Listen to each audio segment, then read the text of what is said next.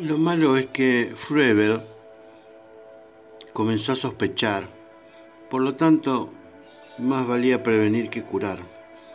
La nuestra era una sociedad a medias, de él eran los tres cuartos del capital y la totalidad de las relaciones comerciales que nos servían para ir adelante, lo íbamos haciendo así.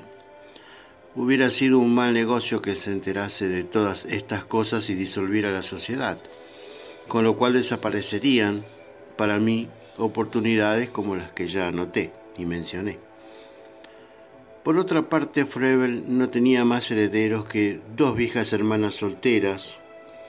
Eran buenas amigas mías y podría convencerlas para que siguieran en sociedad conmigo.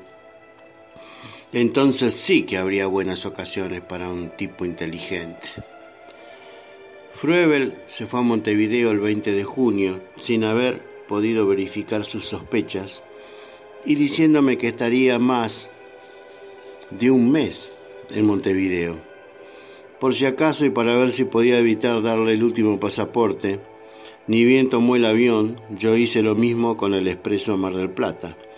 Llevé diez mil pesos que convertí en fichas grandes y un juego que no me había fallado casi nunca. Jugar fuerte a dos docenas o columnas, luego de esperar que la restante se dé dos veces seguidas, pues casi nunca se repite la columna o decena. Pero bueno, apostando fuerte y con inteligencia y con nervios de chino, se pueden levantar hasta cinco o seis mil pesos por noche. Salió primera y primera, jugué y otra vez primera. Me llevaron las fichas y esperé un rato. Se dio tercera y tercera, volví a jugar. Y así. Perdí diez mil pesos que había traído y el negocio del automóvil Solo sería después que volviera Frebel de Montevideo.